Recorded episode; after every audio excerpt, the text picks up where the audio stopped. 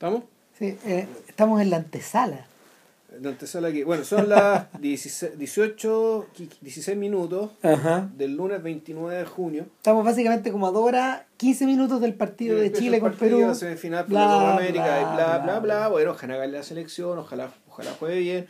Ojalá sea un partido normal, ojalá que no esto no, esto no termine generando ningún tipo de problema extrafutbolístico, ni para los peruanos que viven acá, ni para los chilenos que viven en Perú, digamos, que es un partido más y raro. Ya. Y, y, nada, pues, eh, bueno, tuvimos, una diferencia ahí de lo que de lo que les prometimos la sesión pasada. Por una razón bien simple. Lucrecia Martel, efectivamente, estamos haciendo las tareas eh, para ver y rever lo de Lucrecia Martel. Ahora Lucrecia Martel que existe hasta ahora, sus tres películas, eh, La Ciénaga, La Mujer sin Cabeza y, y, La Niña Santa. Pero resulta que nos enteramos de que Lucrecia Martel está preparando una cuarta película.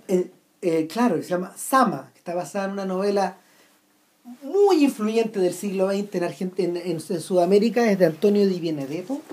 Es uno, Di Benedetto es como es un heredero de Borges, pero en realidad es un gallo que, está un poco antes de la... Estoy hablando también de la ignorancia, pero, pero por lo que yo cacho, eh, Di Benedetto es un personaje que es, anterior a Cortázar. No. Eh, entonces... Bueno, el tema es que estudiaremos de eso cuando hagamos el podcast. Claro. ¿Cuándo hace la, la película? no, el otro, es el otro año ya. Ah, para 2016. Claro, porque lo, la están rodando ahora y en el fondo eh, la están rodando como en la selva eh, y ella misma... ¿Por qué también transcurre en Salta esta weá? No, no, ella dijo, puta, haber sabido mejor, la habría, la habría adaptado a Salta porque a donde se fueron se parece mucho. Se parece a Salta. Entonces, claro, está, está complicado un poco con eso, pero eh, es una... Por cómo suena, suena un poco a Fitzcarraldo, porque Sama es un personaje como de de mediados del siglo XVIII, el personaje de esta novela, que se va en busca de algo, eh, se va en busca de algo río arriba, no, en busca del dorado, pero, pero, es una búsqueda más o menos similar. Entonces, eh, reviste, reviste hartas características como de esta, esta suerte como de, de gigantismo y de barroco latino. Y, yo creo que por eso el proyecto le atrajo. Eh, ella, lo, ella mencionaba en la entrevista a Clarín, que salió esta semana, de hecho ustedes pueden buscarla en Clarín, eh, que una de las cosas que le había, uno de los gatillos que había tenido en su cabeza lo de Sama, que llevaba un buen tiempo tratando de adaptarla, era su obsesión con el Eternauta. Ella, acepta, ella aceptó en algún momento de que, a pesar de no poder filmarlo, quedó completamente obsesionada con el tema, entonces... Quedó, quedó atravesada con esta idea como de observar la historia desde fuera. Y, y hacia allá nomás se iba a dirigir, hacia, hacia el terreno de observar Argentina y, y, de realizar una adaptación. Sí, bueno, esto, por lo que estoy cachando, a ver, en términos de tema, de intencionalidad y de alcance, claramente este es un bicho que no tiene nada que ver con lo que ha hecho hasta ahora. No, pues. Pero capaz que termine siendo igual a las otras películas. bueno, de lo que se había quejado alguna gente que vio La Mujer sin Cabeza, y tú mismo cuando me lo comentaste, hace un poco de tiempo atrás, tú, que tú sentís que es territorio que ya había atravesado. Sí. O sea, sí y no, ah, porque aquí, claro, uno podría decir que la, la diferencia ya tiene que ver con, el, con dónde pone el acento. En este caso ponía el acento en una etapa de la vida ya distinta. Y, y dejando, dejando entrever el tema ya, por ejemplo, el tema de la senilidad. Cómo, cómo hablar de la senilidad, cómo hablar de, de, de, de, la inteligencia de una persona que se está pagando. Pero eso es una lectura posible nomás, Pero de, otras muchas que podía tener la película, pero efectivamente la eh, naturalmente que los personajes, los ambientes, ¿cachai? las sensibilidades, ¿cachai? ya están más o menos repetidas. Ah, sigue siendo una gran película, pero bueno. En todo caso, ¿qué es la realidad? Bueno, como lo comentamos entre medio, teníamos que discurrir algo y... Es que teníamos otra alternativa, aparte de la sí, Santa, que tampoco era, tampoco es la que de la que resolvimos hablar, porque a mitad de semana, eh, Ramírez sale con notición, weón, la última película de Roy Anderson ya está, lista para bajar. Está arriba. la bajé en media hora. Y efectivamente yo la semana pasada estuve, la semana pasada, hace dos semanas, estuve, estuve buscando la última película de, de, Roy Anderson, la última de la trilogía de la condición humana. Y todavía no estaba, al menos yo no la pillé. Resulta que Ramírez la pilló, así que la bajamos, la vimos, y como los dos ya más o menos habíamos hecho las tareas, es decir, habíamos visto las otras dos películas, dijimos ya, pues, hagamos una película sobre la trilogía de la condición humana de este realizador sueco, Roy Anderson, que ganó, ganó Venecia el año pasado. Sí. Con, con la última película. Que es el único premio importante que ha ganado con largometraje, porque él había ganado premios antes en distintos lados. Ya. Creo que en Berlín, con un corto, por ejemplo. Sí, bueno, su publicidad probablemente también, ha- también ganaron Sí. premios. Pero ojo, ah, él también ganó un premio importante, eh, pero claro, con su, su película debut, pues, estaba hablando del año 75. Sí. No, el año 70. Una historia sueca de Una amor. historia de amor, exacto.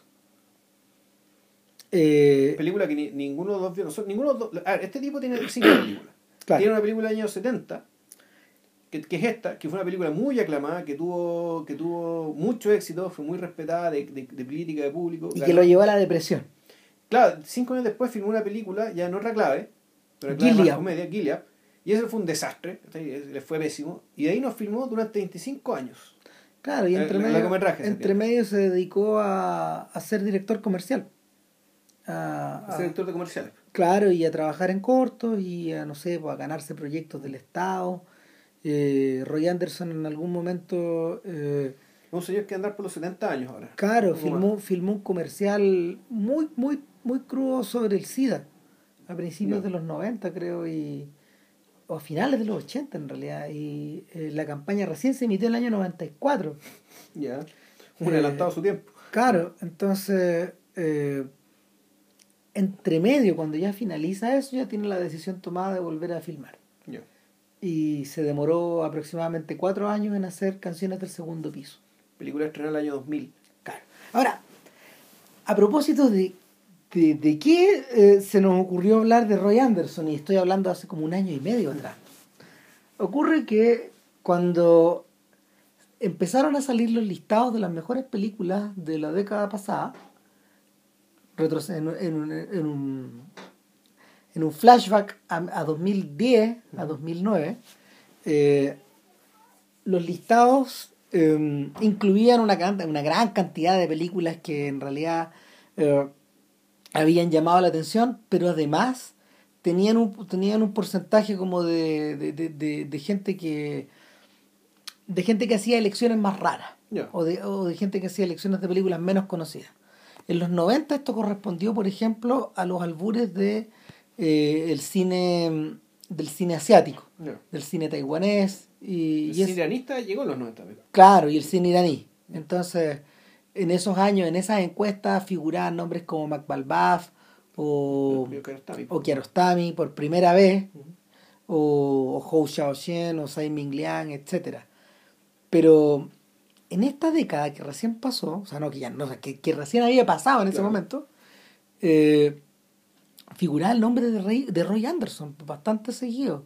Gente que defendía Songs from the Second Floor Claro. canciones del segundo segundo piso. Una película que ni Vilchen ni yo en su momento habíamos escuchado. No, pues yo la vi el año pasado. Para nada, claro. Entonces yo le dije a JP en ese momento, ¿sabéis qué? De todo este listado, en realidad la que más me llama la atención es esta porque de esta no tengo referencia. No sé nada. No sabemos nada. Y, y en realidad había una razón.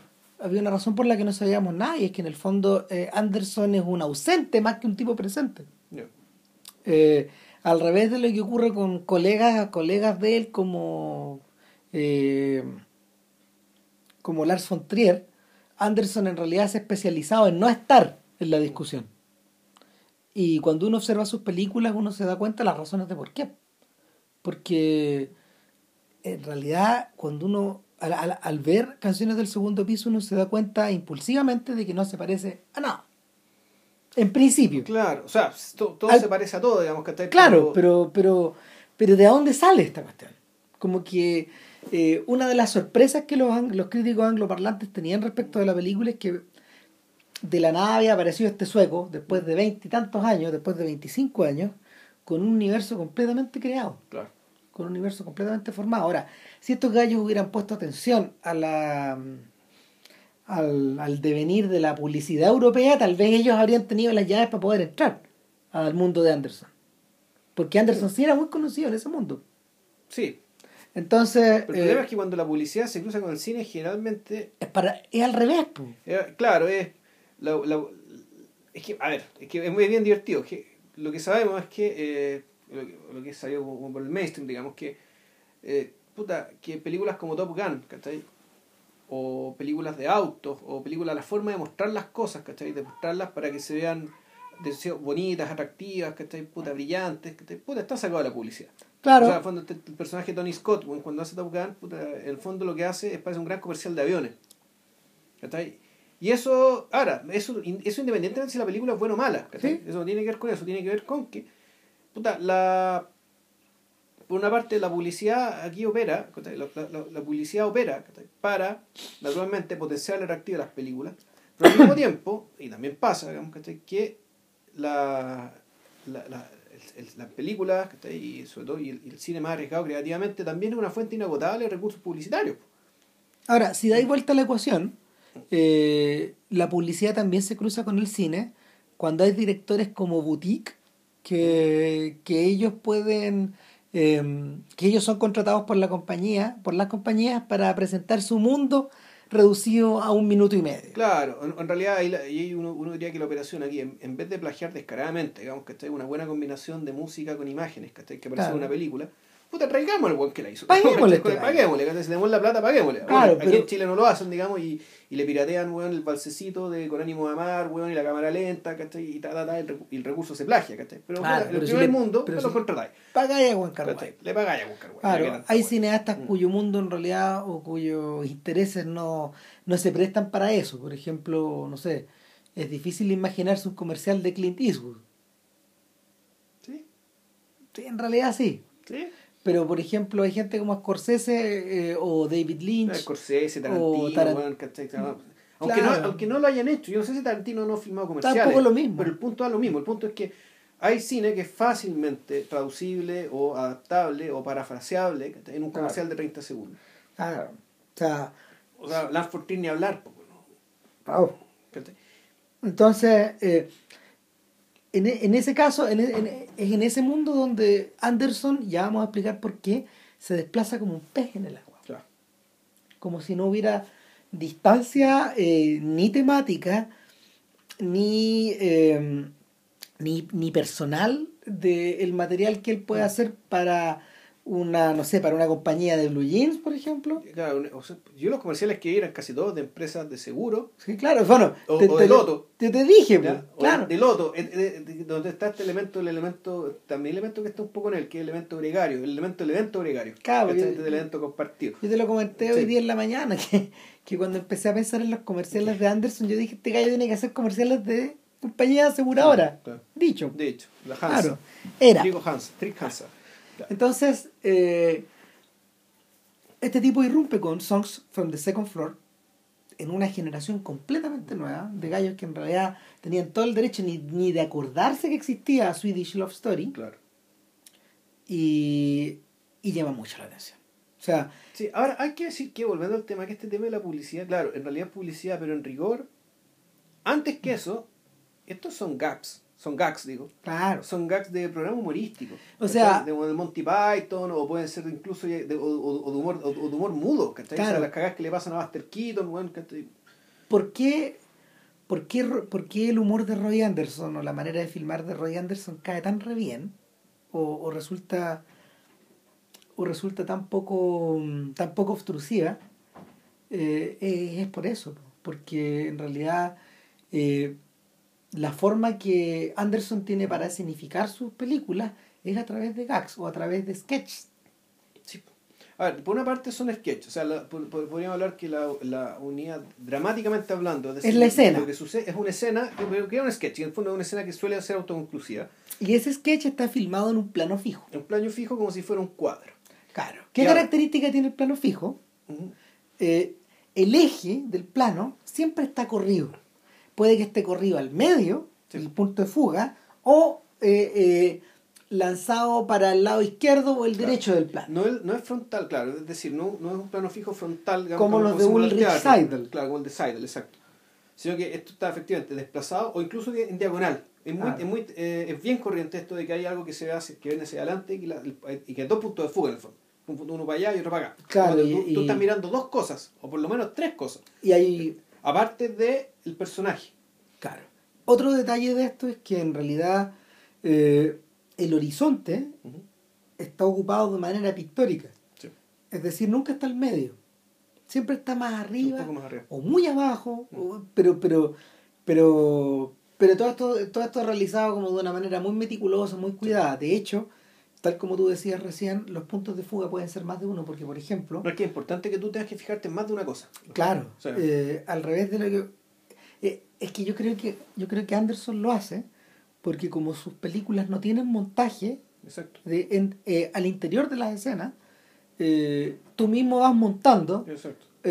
fo- focalizándote como en los cuadros Ujú. en distintas áreas de la pantalla. Exacto.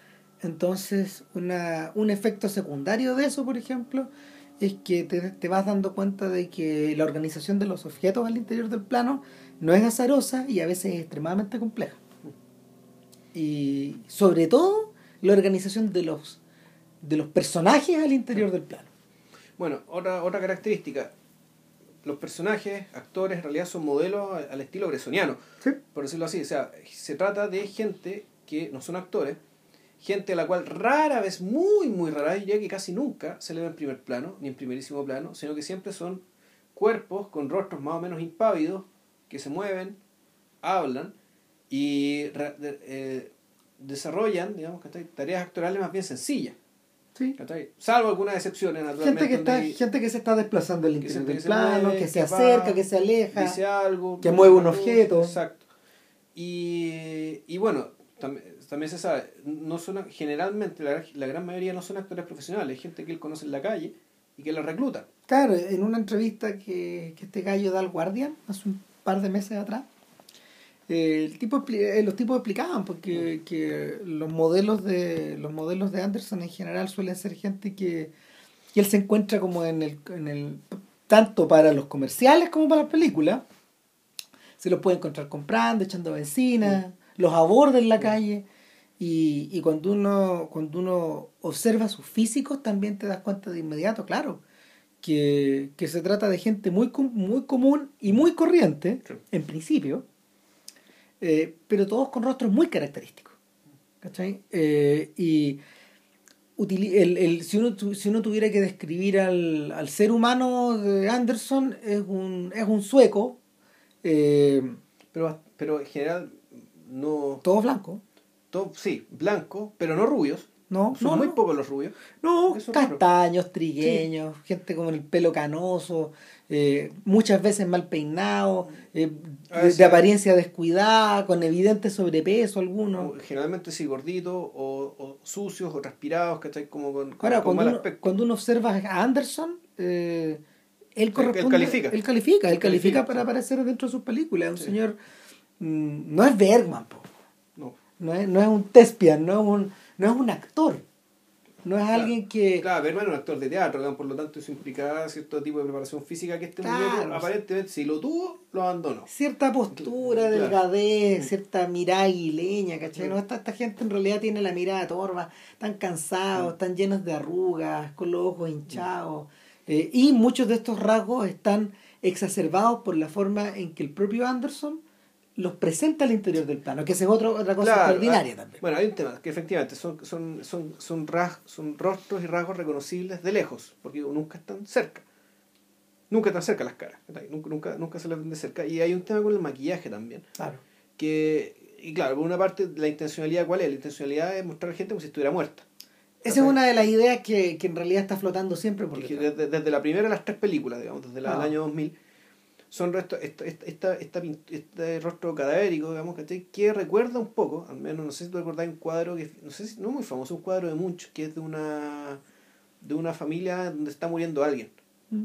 Donde una familia donde, donde hay- se está muriendo alguien y están los familiares y todos estos familiares tienen la cara digamos, igual de blanca, ¿cachai? que la muerta.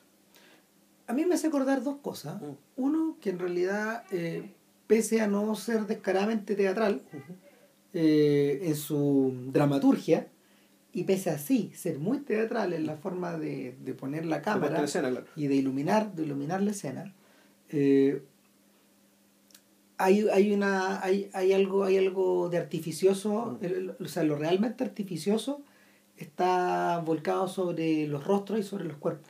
O sea, los rostros, los cuerpos, pero también los colores. O sea, pues, los colores del decorado. Claro, eh, ya vamos a llegar a es- eso. Es, toda- una combinación. Pero, claro.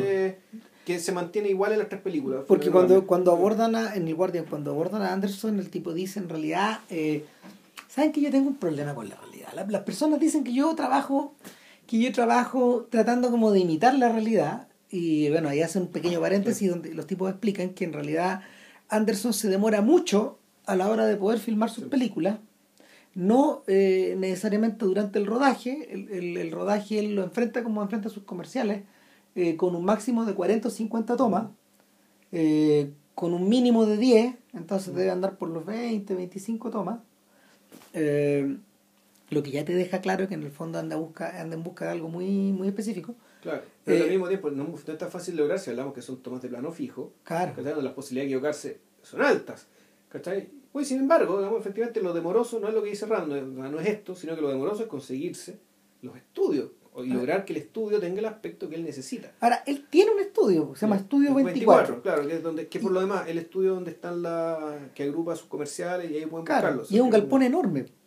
Pero lo que donde él se demora es construyendo, es construyendo y de hecho la estructura de trabajo es muy curiosa porque en algunos casos, o sea, en la mayor parte de los, de los casos eh, él trabaja combinando la filmación de eh, los comerciales con la filmación de la película.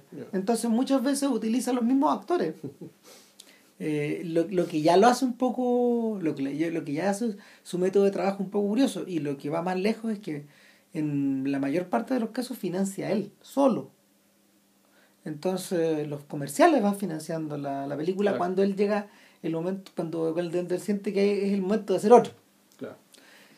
Y. ojo, que vienen otras. ¿eh? El tipo cerró la trilogía, pero dijo que va a seguir filmando. Sí, claro que sí. Eh, y entonces, el, a él le preguntaban. Eh, a él le preguntaban que, que cómo, cómo verá con ese nivel de independencia. Bueno, él decía que en algunos casos, por ejemplo, como en, la, en Dule Bande, la segunda película de esta trilogía, él se topó con el problema de que hubo que ir a empeñar cosas. Porque en realidad por más popular que sea, por más popular que se haya convertido su nombre, no atrae el interés de los estudios. Porque en realidad trabaja muy al revés. Claro. No, y esa película además tiene un truco que era, creo que era bastante costoso. Que era, había una parte que era bien compleja, este tema del, tren que se estaba moviendo, el tren que se convertía en una casa dentro de un sueño y que esa casa después se movía. O sea, ¿cómo mierda hicieron eso?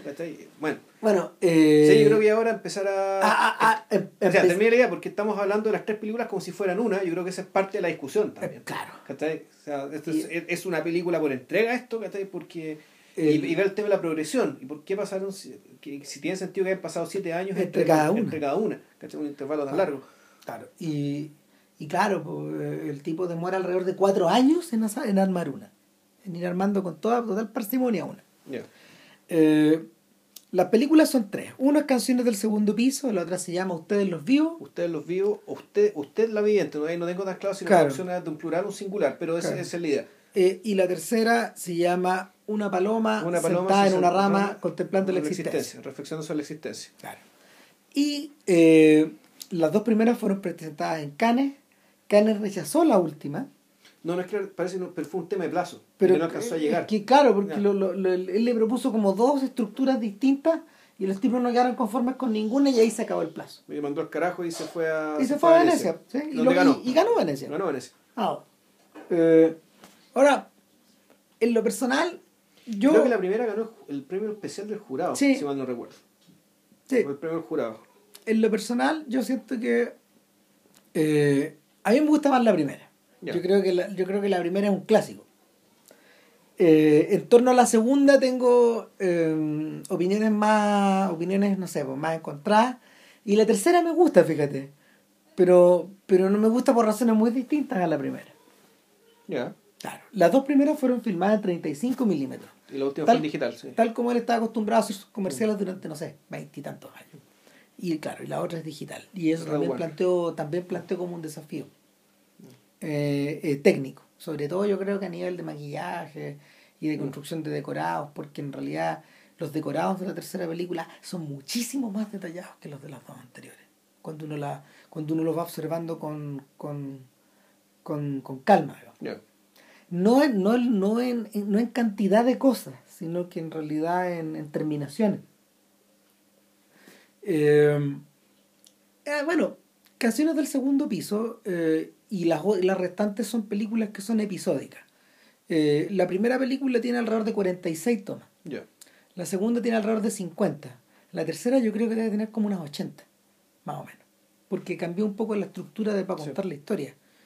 Y en- cosas más chicas, siendo que la más, la más larga es precisamente la primera. claro, Dura como dos horas, las otras dos andan andan por ahí por la hora y media, hora 35, hora 40. Ahora, en la, la en cada en cada película él mantiene una leve estructura argumental Que seguir un que- personaje. Hay un personaje que se repite. claro, o, do- o más de uno, Mm. o más de uno y que, que son personajes recurrentes. Mm. Ahora, el última cosa antes de pasar a esto, cuando, cuando la gente se empezó a, a familiarizar más con el lenguaje de Anderson, empezaron a aparecer los tipos que empezaron a encontrar las conexiones. Ya. Ah, Claro. Entonces, eh, una de las conexiones que mencionaba siempre, por ejemplo, su, su, es su relación con Otto Dix, que Otto Dix es un ilustrador alemán de principios del siglo XX. Y en realidad, pues, se parece mucho, porque el mundo de Dix, igual que el mundo de Anderson, es un mundo de pequeños burgueses, es un mundo de oficinistas, de empleados de, empleados de locales, em, de médicos, de doctores, gente... Se parece un poco a las fotos de Otto Sander, que, que sacaba fotos a puros profesionales. Ausen. Claro, Au- August Sander, perdón.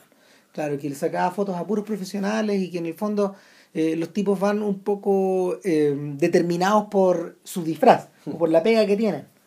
Eh, el otro personaje en realidad que también aparece mencionado es como Honor Domiar.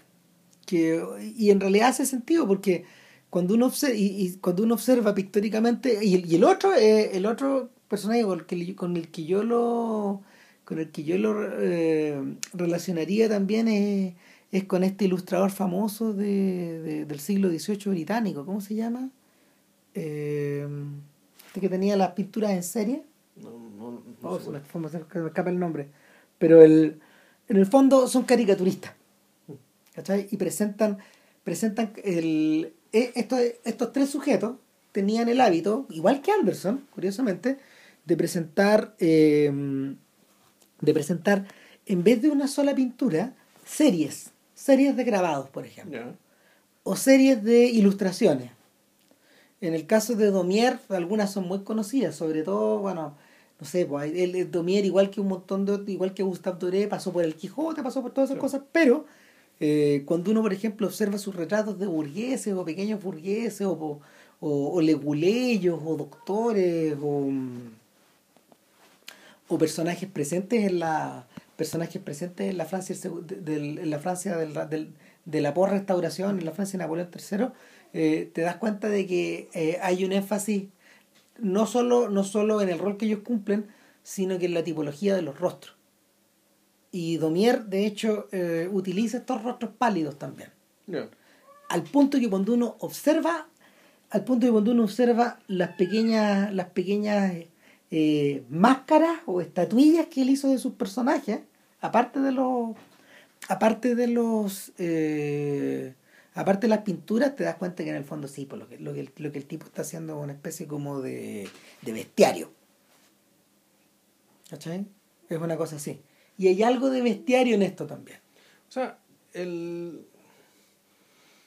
La, ¿cómo se llama el, el bestiario en rigor es una. Yo lo veo como claro, como un medio con un fin, donde el fin es, uno podría decir, la, la crítica de costumbre. Claro. ¿Cachai? En este caso, claro, ya en canciones desde el segundo piso uno empieza a encontrar escenas de. escenas de. de, de tremenda indiferencia. De, de violencia gratuita contra un sujeto que tiene una, una clara pinta de ser chileno, ¿se te acordás o no? Sí. un, un sujeto que va, que va preguntando por alguien en una oficina baja, un tipo muy moreno, que tiene una pinta de chileno, de exiliado chileno, claramente, llega unos suecos pesados y le sacan la cresta, ¿cachai? Y le pegan, ponte Mm. tú. Y un montón de gente mirando en el paradero de micro frente. Y nadie mueve un dedo. ¡Ay! ¡Ay! Dice el tipo. Y pues y hay varias escenas del- de, de, como el mismo tenor, digamos, ¿cachai? De gente sufriendo, ¿cachai? En medio del vacío total. Eh, En esta primera película. hay una sensación, fíjate, a ver, el protagonista de esta película, que, se, que, va, que va reiterándose a medida que el filme va avanzando, es un sujeto muy obeso, eh, que está, de traje maledín. de traje, maletín y una bolsa. Eh, en las escenas él aparece herido y él aparece como lamentándose al principio. Y, y claro, lo que, lo, en el fondo él se presenta como el superviviente del incendio de su negocio. El tipo que, no sé, se metió a, a, su oficina en llamas y agarró todo lo que pudo de los libros de contabilidad y se quemó todo. Eh, entonces, en esa, en, esa, en esa calidad, el gallo se mete al metro en una secuencia memorable. Claro, y ahí es donde tú haces la conexión con... con así dos conexiones, así la conexión con Terry Gilliam y así la conexión con Playtime, con, con Tati. Donde, donde en el fondo, no sé, pues van estos sujetos volviendo a la casa dentro del metro y de repente este ruido tremendo que provoca el metro en el, en el, al entrar a un túnel eh, se convierte en un canto y la gente empieza a cantar. ¡Oh! increíble la toma, mm. Y, y él es el único que no canta.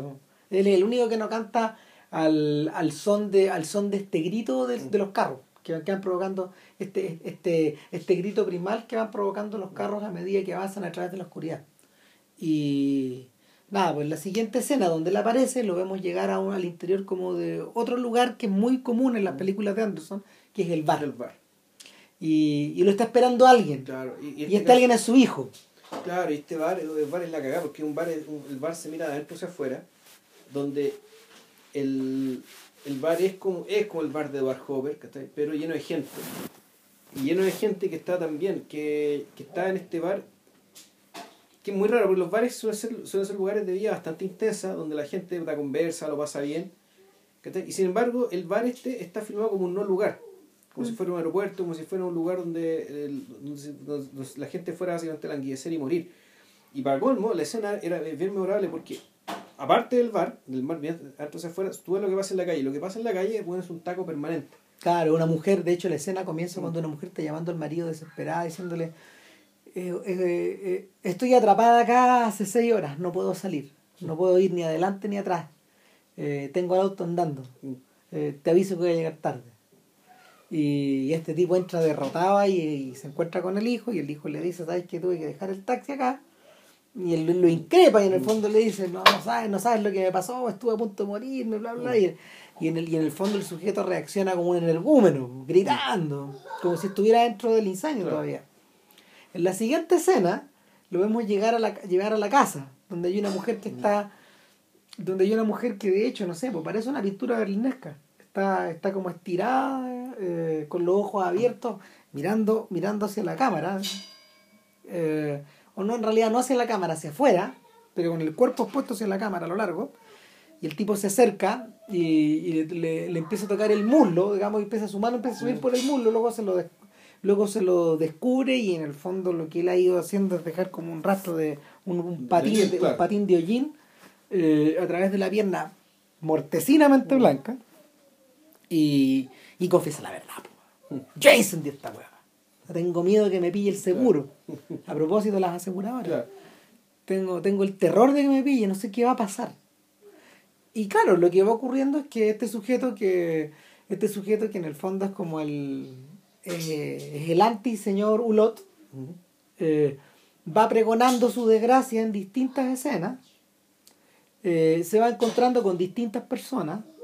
él con su familia, por ejemplo, visitan a un hijo que era el dueño original del taxi, pero que empezó a componer poemas, luego empezó a, a, mm, empezó a, ¿cómo se llama?, a declamar los poemas, después ya no quería callar, después ya no quería hablar, y ya nada, pues está, está como en una especie de sanatorio. Entonces, hay un par de hay varias escenas donde aparece el hijo que no pronuncia palabra alguna, mm. se pega unos lloriqueos nomás. Mm. Pero el que se pone a gritar, obviamente, es este viejo que en el fondo no puede callar. Pues. y, y cada vez que se pone a gritar, llegan unos guardias y se lo llevan. Es el gag recurrente. Eh, aparte de eso, hay, hay otra escena donde este sujeto va a una Expo 2000, porque todo es 2000, 2000, 2000 en la película. Y claro, y él se encuentra con un amigo ahí, con un colega de un negocio, entonces le dice, no, ¿sabes qué? Mira, el año 2000, o sea, y por eso me dediqué a vender crucifijos, porque va a pasar mil años antes de que este, antes de que este señor, y, hace la, hace como se llama la, el, gesto de para que miremos los crucifijos que él está vendiendo, antes de que este señor vuelva a ser relevante otra vez. Claro, y entre medio, como hay, hay un sujeto que es como el, el ayudante de él, que está como montando un Cristo en, la cruz, pero como que no tiene un clavo y como que se le cae, se le cae el Cristo por un lado y como que el Cristo empieza como a, a vacilar a bailar, así como, ¿te acordás? Que, se, va, se, va, hacia un lado, así como si estuviera esquiando, como si estuviera haciendo snowboard, es una cosa muy rara. El Cristo se mueve, pero se, queda agarrado de un puro brazo. Entonces, uh, uh, como, que, como que se provoca una sensación donde, no sé, o por un lado, por un lado está clara la está clara la intención antiburguesa de Anderson.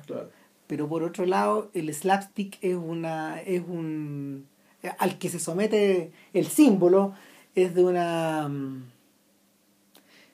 eh, es de una frontalidad tan grande que no podía evitar reírte porque, porque el, señor que es como un funcionario el que está poniendo el clavo empieza a buscar muy muy prolijamente el clavo por todos lados y como, si en el fondo se lo hubiera perdido no sé por el computador como si se lo hubiera perdido el celular para poder terminar de montar el, el, el tabló vivant que tiene armado con todas estas, con todas estas cruces y, y atrás hay gente que, no sé, pues estaba paseando estupenda, con unas bolsas, con unas, con unas con sus compras en la expo, ¿cachai? Haciendo negocio, y este tipo está como que de alguna manera lo convence de que, de que tiene, de, que ahora hay que mirar hacia adelante y de que tiene que cambiar de, rubro. Y es un poco lo que intenta el viejo después, el final. Pues. Ahora, claro, después, otra escena, me acuerdo una escena donde, hay, hay escenas de pompa en las tres películas hay escenas de pompa, hay escenas de... Imperiales. De escenas, puta, entre que imperiales, eh, o entre que... o remanentes, ¿cachai? Claro, de, de, la... Más que, más que imperiales reales, ¿cachai? Porque Suecia es una monarquía todavía, por lo tanto es un país que depende y, y aparentemente parte de su identidad recae en, en la pompa, en, la, en, en cierta ceremoniosidad y en, en, en, la primera película además hay una escena que era bien pomposa creo que trataba de un, de un sacrificio por el tema del año 2000. Ah, claro, pero espérate un poco a esa, porque antes de eso hay que mencionar otra de las escenas importantes de la película eh, que se va construyendo de a poquito, extrañamente, mm, eh, y es que el hijo de este viejo gordo, eh, que está obligado ahora a manejar el taxi del hermano, recibe dentro del auto un sujeto que va vestido de milico y ya muy cansado. Y dije, no sé, salí, muy... Me, me, desperté tarde, dice. El tipo empieza a hablar solo, me desperté tarde. Eh, quise venirme caminando y la verdad es que me di cuenta que por la hora no voy alcanzando a llegar y el tipo empieza a hablar y hablar y hablar y esa es otra cosa que también caracteriza a los filmes de Anderson que los personajes como que en vez de en vez de mm, eh, quedarse en silencio en realidad rompen rompen hablando comienzan a hablar. Y, hablan, y hablan, y hablan. Entonces este sujeto le explica todo, le explica que él va a una ceremonia de cumpleaños de un general muy importante, eh, eh, de un sujeto que, de un sujeto que, que está cumpliendo 100 años, no, 101 años, no, no, perdón, 100 años, y que la mitad de sus colegas están, no sé, reunidos este día domingo, este día sábado, como para como para congratularlo en tan fecha tan importante, bla, bla, bla. Y, y yo hice el discurso y voy atrasado. Y, y, mientras el tipo habla y habla y habla, eh, como estamos en medio de este taco que nunca se acaba, que se prolonga por todo el filme, eh, el, el sujeto eh, en algún momento pregunta, ¿y cuánto avanzamos? ¿Con dónde vamos? Eh, 10 metros más adelante, le dice el otro tipo hemos avanzado 10 metros. Claro, entonces corte y ahí eh, vemos un anciano que está en una cuna de metal. Y, y este anciano está eh, siendo atendido como por varios empleados, incluyendo un par de, par de negros, que, que es raro para la película. Y, y alrededor de él comienza a llegar una gran cantidad de militares incluyendo un, un, clarín que llega con su trompetita y todo. y empieza el discurso. Y claramente de alguna manera llegó el discurso, o ya estaba. Y, lo congratulan, no sé, a, nuestro a nuestro gran líder, este personaje que ha sido clave, el, bla, bla, la pompa. A propósito de eso. Ahí es donde se mete la pompa. Y, y el viejo como que los mira medio perdido. Y como que de repente empieza a hablar. Sí, matemos a los rusos, traidores. Sí, Hailey. El viejo empieza a hacer el saludo. Sí. Y como que los otros tipos continúan impertérritos. Como si no estuviera ahí. Claro. Claro. Eh, y poco antes de eso, eh, uno de los empleados le ha dicho a este otro, pero tú no sabías que este hombre tiene 64.000 acres. Es uno de los principales Terratenientes. del país. po. Puta, y está ahí entremeado, cagado y... ¿Cómo se llama? Y, y, y- y- recordando el Führer, po. y claro, y es como su, es como su única su único lazo con la realidad. Después lo volvemos a ver en la noche, el pobre viejo, eh, pidiendo pidiendo auxilio, porque se sienta dentro de una cárcel. Porque la cuna está a un nivel donde en realidad él no puede asomar la cabeza hacia arriba. En circunstancias que no hay nadie hacia arriba, po- podría llegar y salir.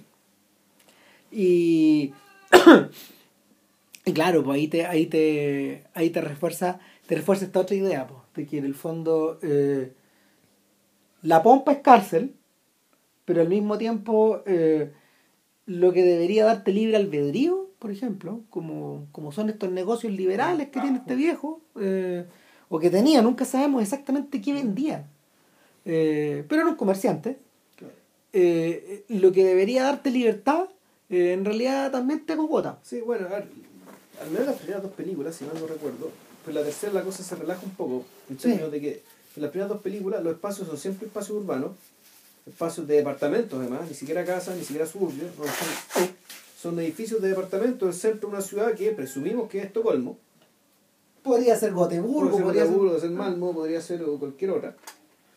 Eh, pero, o sea, eh, por lo tanto, la, hay cierta determinación espacial que te habla de gente que está confinada. ¿cachai? No se llama prisionera, pero está confinada. Confinada como el anciano. Claro.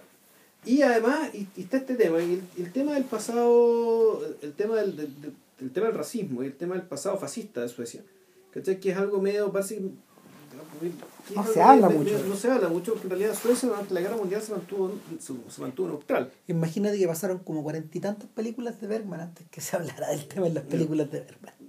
Chuta.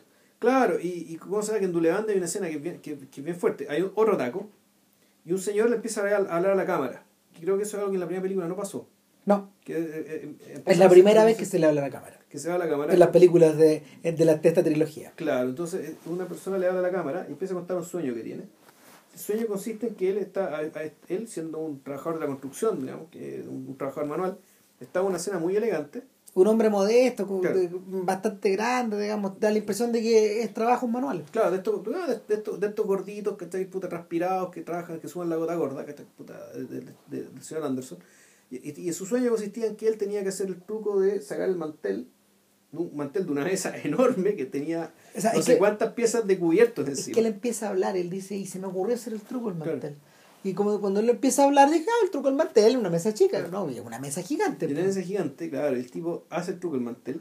Y- y- y- pero antes de eso, está toda una familia, Es una familia burguesa Claro. que- que a la- en la cual él no encaja. Claramente él no encaja en ese entorno. no encaja ni como el jardinero. Ni por ni, ni- ni por ni un lado. Entonces, la- Entonces él se manda, hace dos, el truco. hay dos personas, pero antes hay dos personas que dicen algo.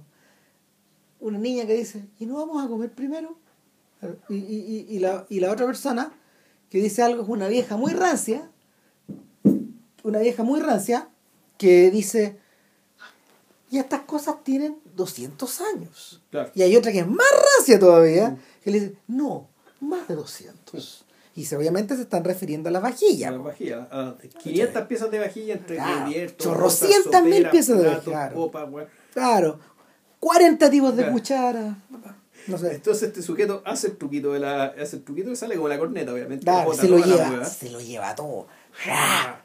Es tremendo. Es tremendo, claro, es tremenda cagada. Es el, todo. es el equivalente de, es el equivalente de la escena del banquete de, de las margaritas. La margarita, sí, po. Es eso, luego la diferencia es que al sacar el mantel y sacarse todas las piezas, en la mesa están grabadas las suásticas, po, weón. Dos suásticas, weón. Así, la a weón. todo chancho. tapando, ta- tapando este orden cardinal. po. Claro, entonces toda esta Claro. belleza, todo, esta, todo este refinamiento, no aristócrata, sino burgués, ¿cachai? De, puta, y, y abajo que hay una mesa con una Claro. suástica, y, y a este señor se lo llevan preso, ¿cachai? Y lo condenan a muerte. No, claro, mientras le- lo- el, el- en el juicio el abogado de él llega llorando, claro. como ya deshecho. Por favor, no llore. Claro, es un abogado que en el fondo que, que ya no, no, no va a pedir clemencia en vez de, de abogar por, por el derecho, el derecho que tiene, porque tiene este hombre. digamos, eh. y claro, en fin, finalmente lo condenan a muerte, pero aquí uno podría decir, aquí hay un hay una especie de ¿cómo decirlo? Hay un eco a cuál es la posición del propio Anderson. En la primera película uno podría pensar que el vendedor de seguros o este comerciante lo que sea, puta, es un poco el, el- el- mismo Anderson, digamos. este- o el mismo Anderson, o, o- este tipo de artista medio incomprendido que da dando vueltas por la vida, ¿cachai? Y, que, y por otro lado está el, el- el papel del hijo, digamos, el, personaje que termina siendo completamente pasmado por su incapacidad de, de- de adecuarse a. Aquí, puta, el artista el que comete el idiotez, weón, ¿cachai? De restregarle a todo el país, weón, que son unos nazis de mierda, ¿cachai? Sacando el mantel de la mesa. Y, puta, el país lo castiga, pues, weón, ¿cachai? Lo castiga sí. condenando la muerte. Eh, de hecho, eh, das vuelta en la situación y te das cuenta de que Bergman hace su película sobre los nazis, pero la hace en Alemania. Sí. y, y la hace como venganza contra los suecos por haberlo por haberlo juzgado y metido preso básicamente porque casi se fue preso weón, por culpa de, no pagar impuestos entonces en, en- a mediados de los 70 eh, el huevo de la serpiente fue visto como una, un ajuste de cuentas po, weón. Ya. pero un ajuste de cuentas personal en realidad y, y es un momento y es un momento donde eh, en las memorias del propio Berman dice puta la cagué po". o sea no, no, no, no, estuve, estuve mal ahí Ya. pues por esa misma razón. ¿Cachai? Ya. Y el... Ahora, tal como tú decís, no cuesta transponer a, no cuesta transponer a Anderson en alguno de los personajes. Mm. De hecho, este viejo gordo del principio, obviamente tiene todas las características de ser vencido por, por las circunstancias. Uno de los momentos más espeluznantes de la película es cuando vamos al, al local que tenía él po, y está todo quemado. No, bueno, y el hecho que la película, la forma en que, en que lo sigue, y el lugar donde lo coloca al final, al final que lo manda un peladero ya donde, donde no queda nada. A un cruce de caminos, de hecho. Claro, un cruce de que está medio un basural, weón, ¿cachai? Un lugar espantoso. ¿Cachai? Este personaje como que termina ahí. Eh, Va ahí porque lo cita su amigo. po. ahí, claro, pero. O sea, mira, en, el, en, el- en esas dos escenas que son de las últimas donde aparece este viejo, en una está con los tipos del seguro y está desesperadamente tratando de convencerlos de la veracidad de esta mentira. Entonces él dice, y, y todo mi mobiliario Chippendale que se perdió. Y, y, y- y llega y empieza a barrer unas cosas, como dando la sensación de que ahí está.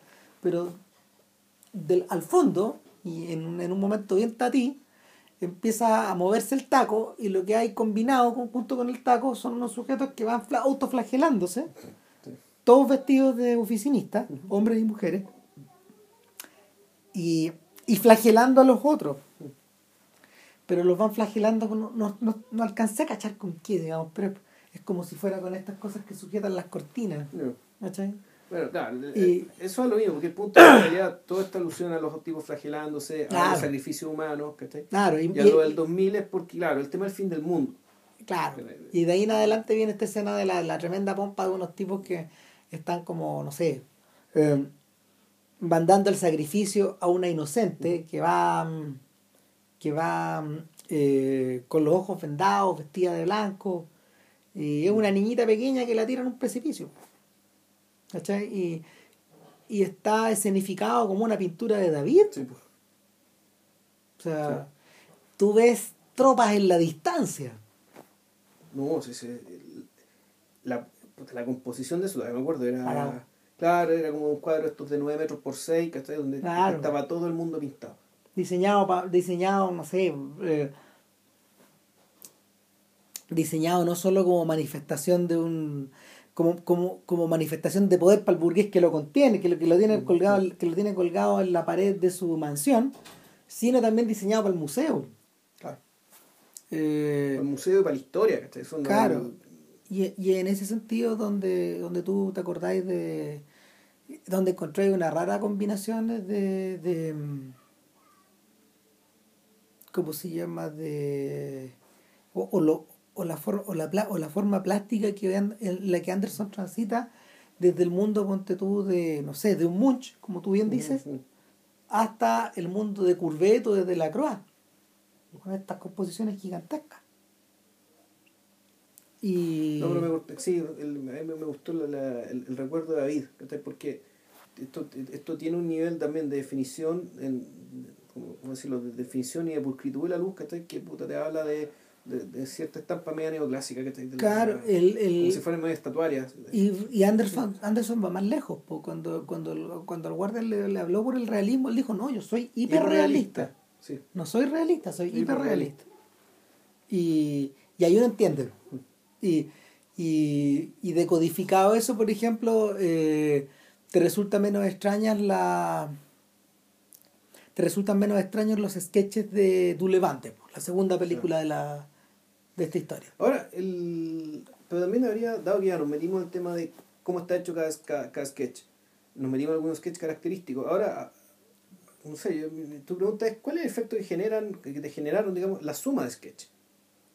Eh, es medio similar al el efecto que generan los comerciales de Anderson en YouTube, que hay un montón de compilaciones. sí, es verdad. Entonces, claro, tú... Pero que no, que, o sea, puede parecer, pero no puede ser lo mismo, porque no, va, sea, la, la, compilación es una compilación hecha por otro, digamos, claro, que pero... cosas, en cambio aquí hay una, supuestamente una intención, hay un orden.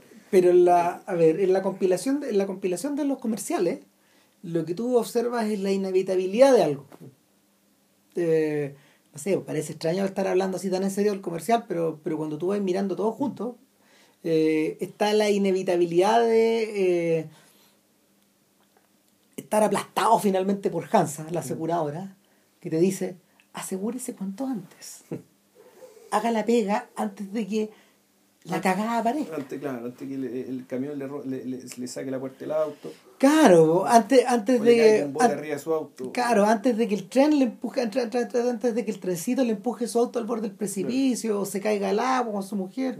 Y, y cuando tú lo, cuando tú lo vas observando, vas, lo vas observando juntos, te das cuenta de que eh, el conjunto es bien opresivo. Y, y de que hay cárcel. Y de que te tiran de las pelotas. Y de que. ¿Caché? Sí. El... Ahora, si Anderson lo piensa así o no, da un poco lo mismo para estos efectos. Pero el. Pero, pero, sí, pero sí, igual yo creo que hay un efecto medio de extrañamiento. Es decir, cuando, distancia, tú, cuando tú ves las películas, claro, pero no solamente una distancia, pero también una distancia media cultural, por decirlo así, que uno ve y dice, puta, que están cagados los suecos. o, o, no exactamente eso, pero en el fondo eso es lo que piensa, ¿cachai? Claro. Esto, esto es algo y no sé cuán exactamente es aplicable lo que me están mostrando a mi propia realidad, dado que está mediado por cosas que uno percibe como muy idiosincrásicas. Por ejemplo, esa manera tan compuesta de hablar que, es que tienen los suecos, que es, un, que es como un germánico con, con, como con la boquita cerrada, como los franceses, bueno, es muy extraño. Con la trompita sí, estirada. Sí, claro. Sí, y que, y que estos tipos son víctimas de esta parsimonia. O sea, de hecho, eh, es interesante mencionarlo, pero parte de la popularidad que las películas de Jack Tati tienen en el norte de Europa viene de ahí. yeah. Viene de su extrema parsimonia. Si Tati era muy querido en Suecia, en Dinamarca, en Noruega. Yeah. O sea, de hecho, eh, eh, Parad, la, la última película de, de Tati, la que, tra la que transcurre al interior de, de un ¿cómo se llama? de un de un circo, del ring de un circo, eh, creo que fue hecha como en Dinamarca. Fue hecha, yeah, fue hecha, fue hecha por allá, con actores de allá, entonces tú decías, ah, la como propia la ahí está, yeah. ¿cachai? Esta, esta sensación como de, de andar con el palo en el culo, ¿cachai? Porque to, toda esta gente anda un poco eh, anda un poco preocupada de las formas, digamos, mm. de son hombres eh, son hombres de que llevan calladamente su tragedia mientras visten, no sé, pues su traje de dos piezas, mm. llevan un maletín en la mano y, y, y, en su rostro están convertidos en unos zombies. Sí, la tercera película es la que tiene es la que tiene como una música no digética bien característica, que tiene la, que la única que tiene música no digética característica, ¿no?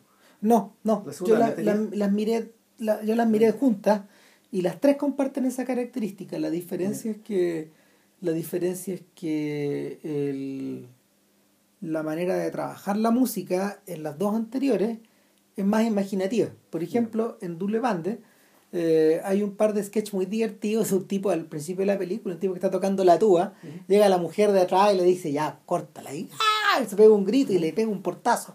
Mientras, él, mientras continúa la tuba un poco a lo, a lo Jean-Pierre Genet, que, que ahí hay otra conexión a todo esto. Claro, pero, Eh, pero- claro, es que, igual la música está montada con lo diegético porque se trata de músicos también. La, Claro, y- En la tercera, en cambio, uno puede decir que aquí se empieza a notar ya que se agota, se, se empieza a agotar un poco la imaginación, se empieza a, a chacrear el recurso porque hay momentos en que la música es la que te indica que ya el chiste se contó. Claro, ahora, mi sensación es que es porque hay otra cosa que ya le empieza a interesar.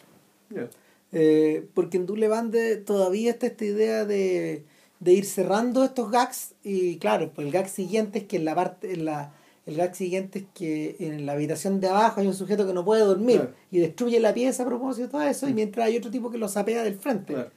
Porque ese es el otro detalle que no habíamos mencionado en, en, en la discusión y es que siempre alguien te mira. Siempre.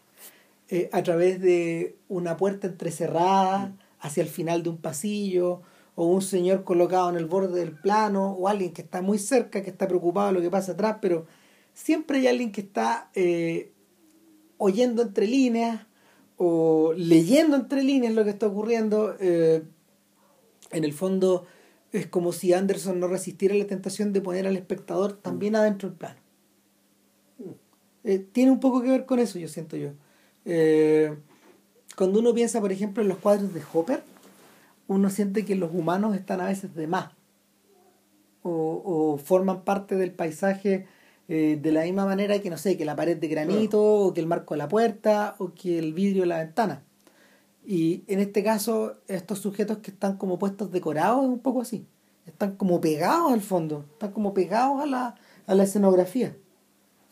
Eh, al principio de Dule Bande, por ejemplo, cuando hay este, cuando este trash, este guatón trash que anda con un perrito tan lindo, eh, le, le ruega a una mujer que es una bruja, insoportable. Claro, y una vieja que se pone hasta a cantar al, al mismo tiempo, al ritmo de la música. tan, tan, tan, claro. Y, y de fondo aparece un sujeto que mucho más tarde aparece con un ramo de flores. Y que, y que como que la está sapeando, la está persiguiendo, le la, la está acechando. estás echando, stalkeando la palabra en inglés. Pero Claro, pero ella no se da ni por aludida en la primera escena.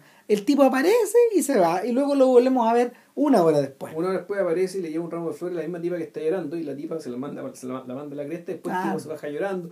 Claro. Y- Ahora, en Dule Bande se repite esta idea del, del de, de la persona, del, del solicitante no escuchado o no atendido. Varias veces. Eh, Si es que mí se me, están, se me están empezando a confundir las pero claro que sí, pues sí se confunden, pues sí se, ese es el problema. Con, mira, ¿sabéis qué? Yo creo que con Anderson pasa un poquito que con lo, mismo que con los cuentos de Carver. Que cuando te los leís todos juntos, se crea esta melcocha que Robert Altman entendió también, pues. No, Es que en vez de filmar un par, filmémoslos todos, pues. Hagamos 20. no. Entonces, con Anderson pasa un poco eso. Claro, pero, pero y- Ahora- es llamativo porque son películas que tienen Siete años de distancia. 7 años, 7 años, 14 años entre las Claro. tres. Y donde, claro, uno encuentra que, ¿qué es lo que te puede determinar ¿cachai? el paso del tiempo? Las construcciones, bueno, no es el caso. No. son todas las construcciones antiguas. Eh, uno, uno imaginaría como iría de, de, de la época entre los años 40 y 60. Son todas construcciones que parecen ser de, no antes ni después de eso. No, yo diría que más antiguas algunas. La, esta, esta, mm, estas calles de estas calles del imperio.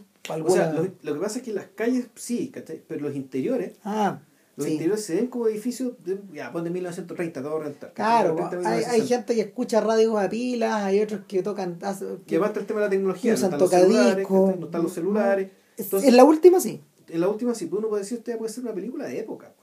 Es que bien podría ser. Si eh,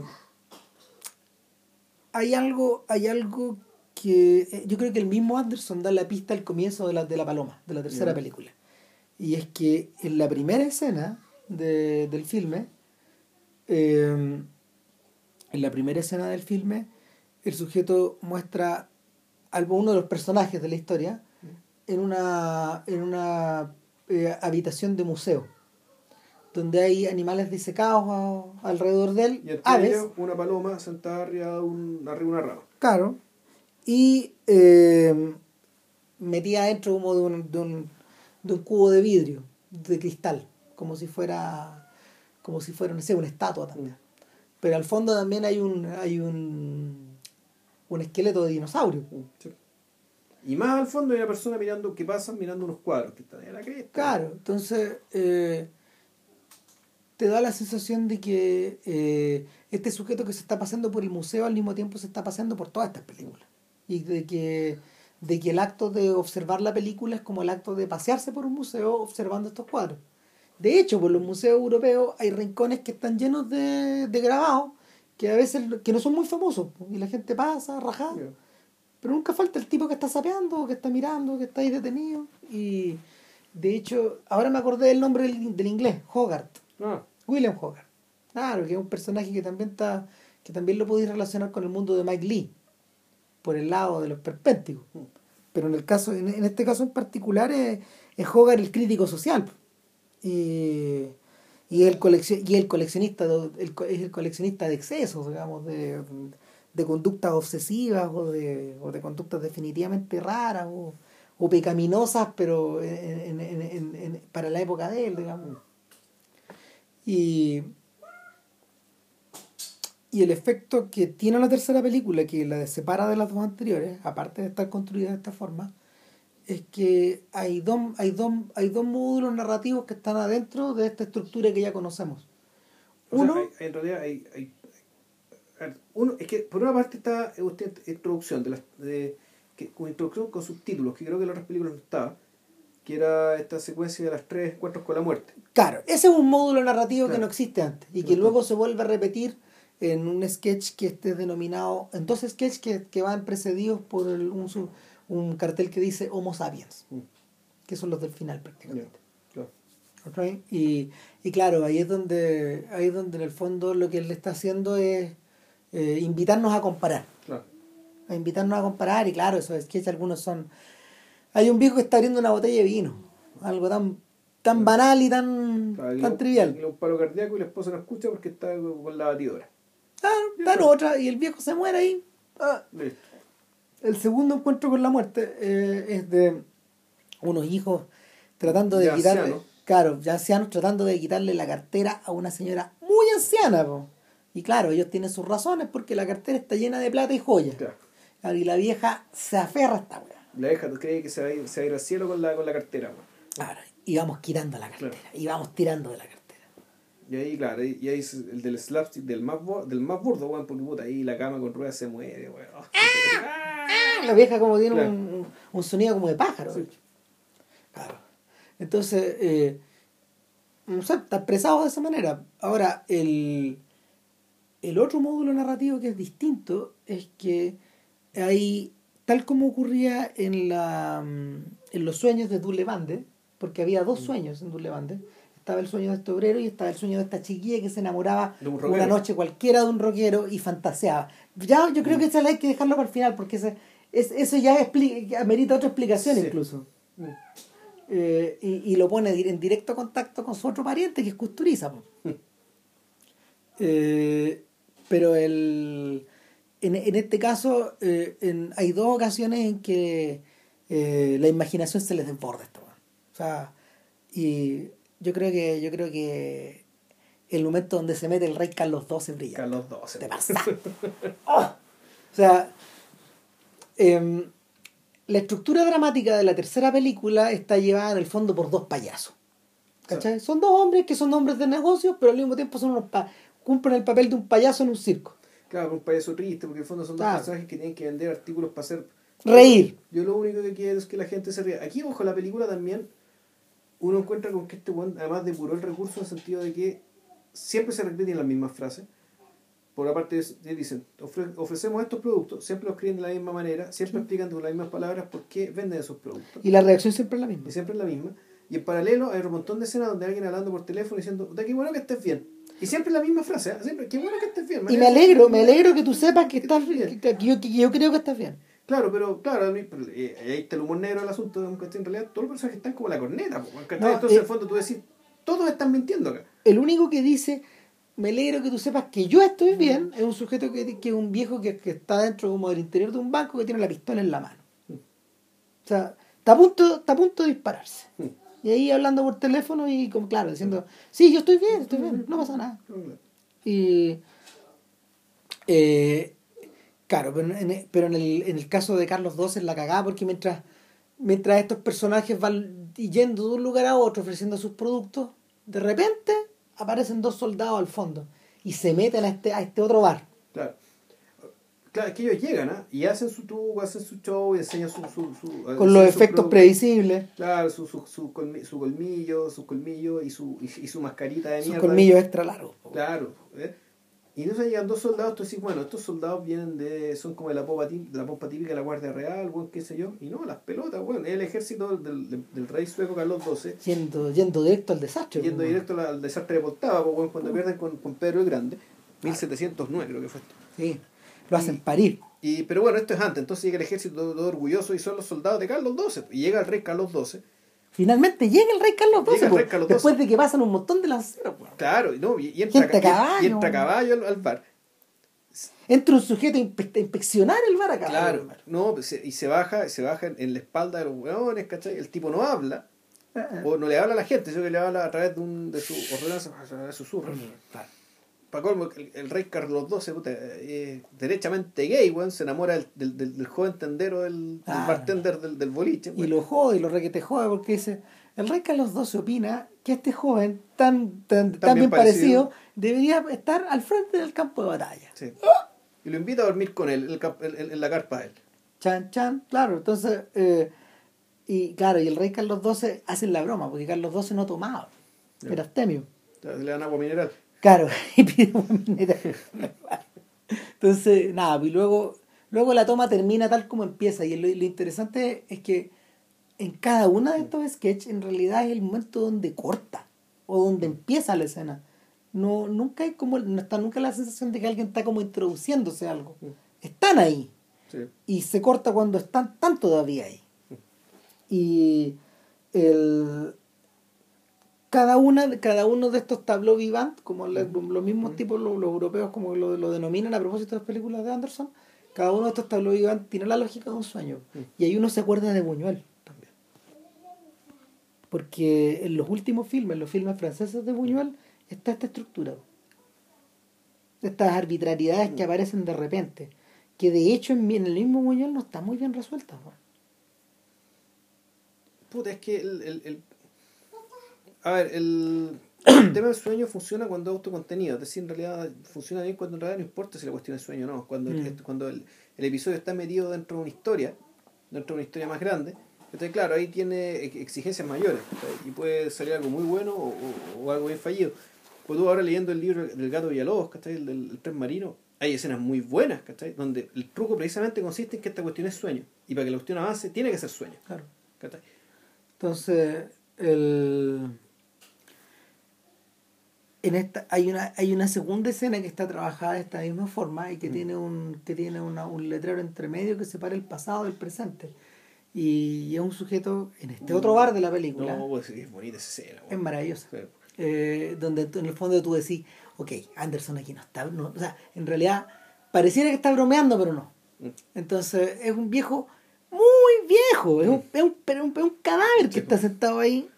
Un carcamal como claro entonces eh, la, la mujer le tiene que hablar muy fuerte para ofrecerle los copetes. No escucha nada, claro. Claro, y ahí te está tomando un corto. Entonces ella le explica a uno de los sujetos mm. que, que está ahí eh, que en realidad este señor ha estado viniendo 60 años al bar. Entonces, nada, pues un cliente de la casa, esto es su lugar. Y eso que a ella no nos cuadran los años, pues, porque esto nos retrotrae a, al periodo de la guerra.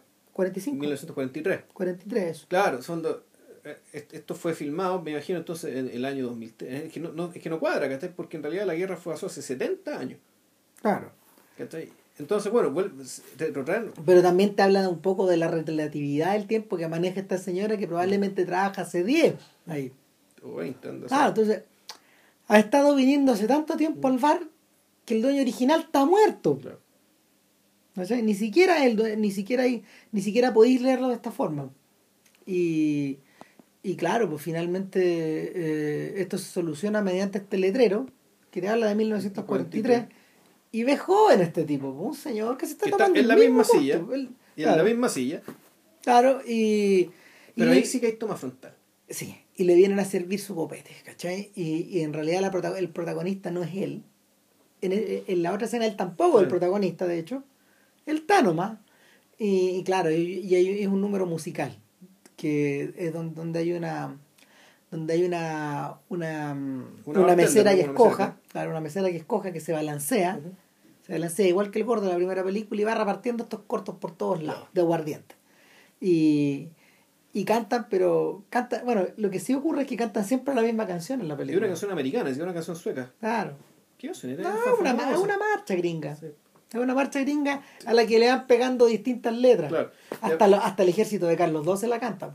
Claro, entonces la entonces es una secuencia una secuencia bien extraña porque es como de de nostalgia de unos, bien, bien, nostálgica de algo que no sabemos si existió o no, es muy raro, Es muy extraño. es muy extraño, Pero es muy bonito. Es muy bonito porque es como una escena de ópera donde ella es como no sé, vende- quiere flores señorita, un poco como la perla, la de las flores. Es un poco así. Y, y en el fondo está, además está protagonizada por unos por lo- lo- lo- los protagonistas son ella y los marinos que están Los recibiendo milicos que están recibiendo este trago antes de irse al frente a cambio de un eh, beso, cambio de porque un no tienen plata, no tienen plata, no tienen plata para pagar. Claro, y tú, y tú te das cuenta de que nuestro amigo está disfrutando este momento al máximo, Claro. Incluso si estando, incluso estando de espalda, porque él nunca se da vuelta. Claro. Claro, entonces uno, dice, bueno, este señor viene a este lugar 60 años precisamente para recordar eso. O quizás, o quizás con el fon- quizás como para, para sentirse parte de eso, aunque Claro. eso ya no esté. Que eso ya se fue. Claro. Y el luego hay un corte simple y volvemos al presente. Y está la mesera levantando a este caballero de forma muy penosa. Mm. eh, y lo despiden y el viejo obviamente no escucha y el gag es que en el fondo le terminan gritando ¡Buenas noches! Buenas noches. Claro, entonces eh, pero no hay nada romanti no, no, no, no hay nada ni romántico ni, ni, ni nostálgico de eso, digamos, porque es un viejo que está muy cagado. Puta, Esta escena también te recuerda la, la- el equivalente a esta escena, que es la que- en de Double Bande, es la escena en La Cena. Claro. Esta escena de gala, que no sabéis qué es. Yo sospecho que es una. Yo sospecho que es una escena masónica. Tiene toda la pinta. que no, no una escena real, no una escena militar, sino que es toda gente compuesta de frac, las mujeres con vestidos muy, Sí. muy nobles y que en algún momento se paran a cantar parados arriba de la mesa. Es parecida, es parecida a la escena en que De Niro filmó en El Buen Pastor, de la cena también. De la escena de la De confraternidad. la, De, confraternidad- de de la de confraternidad. Claro, es reapareció. Y que y, y esta, y esta, a diferencia de lo normal, aquí la cámara se mueve. Y es un... Y es un y esto es, es traveling, sí, Es un traveling muy Un traveling elegante que se va por el que pasillo. va siguiendo uno de los meseros. Exacto. Ah, y el problema era que una de las. Están requiriendo uno de los tipos, po, y el tipo está entretenido cantando y lo, lo huevean. Oiga, ¿sabe que lo llaman por teléfono? Ah, su hija tiene un Su problema. Su hijo tiene un problema. Su hijo lo está llamando, necesita hablar con usted y dice que es urgente. Claro. Y es el único momento donde, donde esta parsimonia se quiebra. Mm. Pero volvemos a la idea de la pompa. O sea, es la pompa, y volvemos a lo mismo, ¿cachai? Que es- la pompa, ¿sobre qué está sostenida? ¿cachai? Por una parte se sostenía sobre el pasado nazi, ¿cachai? Ahora la pompa se sostiene, o parece estar tapando, ¿cachai? Puta, un drama bien cotidiano de mis- de miseria, ¿cachai? De un hijo drogadicto, weón, que le dé plata a todo el mundo, ¿cachai? Que le pide a su papá que le preste plata, y el papá dice, no te puedo prestar plata, porque tal, tal, tal, al final termina accediendo prestándole plata, ¿cachai? Pero que, eh, pero que, puta, aquí el, el, el, el efecto acá ¿cachai? es que hay, hay una ceremoniosidad muy burguesa, no, sé, no necesariamente merito- meritocrática, pero son muy sobria, ¿cachai? Muy acendrada a ciertos valores completamente burgueses, ¿cachai? Que sin embargo, puta, uno de los, de los, de los personas que tenía que dar un discurso incluso, ¿cachai? Pero también vamos al tema del discurso, que este también tiene que dar un discurso. Eh, me, que me, acordé, me, me acordé de Ordet. No, no, no de Ordet, de Gertrude. Del poeta y su discurso. Ya. Ah, La pompa. Sí, pero bueno, acuérdate que tenía otra función ahí. Claro que sí. Sí, Pero también hay una escena similar. sí, sí. Estamos celebrándolo. Estamos celebrando a este señor y, y hay una escena larga, escena donde aparece un- en- entre unos tipos cantando. Sí, claro. Larga, larga. Larga, es importante mostrártelo y donde nosotros discutíamos, ¿esto era para reírse del asunto o no? Digamos la conclusión de que no, que el, No. objetivo era otro. Claro. Aquí, más que más que reírse, ¿cachai? En el fondo lo, que está diciendo es que esto que efectivamente está tapando, que está puto un mundo que es bastante más penoso, bastante más triste, bastante más imperfecto. Yo creo que la respuesta está precisamente en la solución del gag de Carlos XII. Porque como 20 minutos después de que, no sé, pues vimos pasar Al al ejército, ejército gallardo, weón, impecable. de weón. izquierda a derecha a través de los ventanales, mirando hacia afuera. Ahora de Ahora, derecha a izquierda. De derecha a izquierda, derrotado a los Napoleón, han hecho mierda. Hecho mierda. Pero para cagar. embarrados, destruidos, Eh, tipos y- apoyándose en los otros, cojo, Claro. zunco, el manco. Exánime arriba el caballo. pero hecho mierda. Hecho Eh, claro, no, eh, eh, disculpe, sabe que eh, el rey Carlos XII necesita entrar al baño. Eh, yo voy a inspeccionar, dice un tipo. Está ocupado. Está ocupado. Claro, entonces. El rey no puede ir a cagar. No, pues. Está Y todo ahí- cagado. Claro, y, y ahí tení la solución de esto. Y mientras tanto, los mismos comensales, que. Porque en el fondo al principio. No, al principio, al principio la escena echaban a las mujeres. Echaban a las mujeres, claro. No podían estar las mujeres en la presencia del rey. Claro, Y, y acá de vuelta son las mujeres las que lloran, claro. desconsoladas. Y, y el y donde no hay nada. Bueno, de hecho, a ver, la derrota de Carlos XII, eh, la derrota de Carlos XII es bien penosa, porque primero que nada, Rusia no era su enemigo principal, sino que eran los reinos circundantes. Este gallo se los fue echando uno por uno, hasta que al final se atrevió a ir detrás de Rusia y, y lo derrotan, lo hacen, lo hacen bolsa. Eh, y lo hacen bolsa, bueno, y aquí no lo mencionan igual, pero probablemente después de esto, eh, después de eso Carlos XII se tiene que refugiar en Turquía. Y en Turquía está varios años. Y las emprende nuevamente con su ejército eh, para ir a atacar nuevamente a Rusia y ahí lo ahí como se llama lo, lo matan definitivamente y, y hay una discusión grande entre quién lo mató porque en general se dice que se dice que fueron balas del ejército danés que le perforaron le perforaron el cráneo. Y y mm, no sé cuando te metías a la Wikipedia hay una foto hay una foto de la calavera de Carlos XII con así el hoyo en el en el parietal eh, derecho. Y la discusión es que en el fondo eh, la muerte de Carlos XII es una traición a los. JFK. Ah. ¿cachai? Porque había varios nobles que estaban en desacuerdo con su... Todas las casas que se habían mandado. No, no, y con su régimen, con su régimen de impositivo. Porque él había... Él había mm, Sí, la que financiar las pruebas. Claro, Sí. pero pues, claro, él había subido los impuestos a los nobles y había dejado la cagada. Entonces, eh, se, se decía que los, los, los daneses habían sido pagados, o un propio soldado extenuado eh, eh, se había rebelado contra el rey, se lo había echado, etcétera Pero el, el hecho efectivo es que después de eso la monarquía sueca se derrumba para siempre de la forma en que había sido conocida a mediados de, a mediados de la, de la, del, del milenio pasado. ¿cachai? Se derrumba este imperio y, y lo que viene después es una de las primeras democracias representativas, Mm. que no duró mucho tiempo porque el rey Gustavo se la echó de nuevo. Pero, pero lo que sí se acaba es una especie como de edad de oro de este imperio. Y ahí, de ahí viene yo creo la referencia.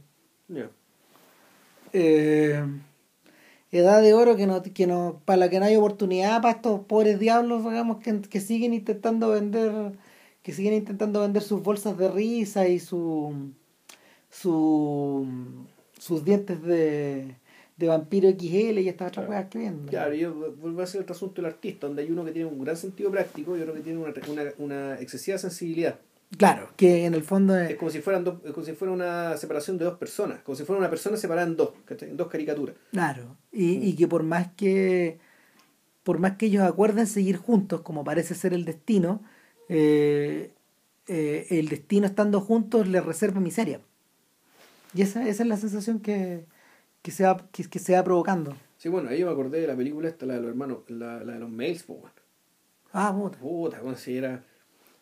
De, de hecho, el, el, porque claro, el motel donde habitan, que es una especie de motel, un, un hotel, un hotelucho chico, donde, donde piezas minúsculas, entonces se parecía mucho, mucho. A donde vivía la gente de Salesman. Los Salesman, claro, los Salesman se juntaban a conversar, a contarse sus miserias, que tenían fue con las pelotas. Porque, porque la discusión se realizaba dentro de las piezas, no había un espacio público donde Exacto. hacerla.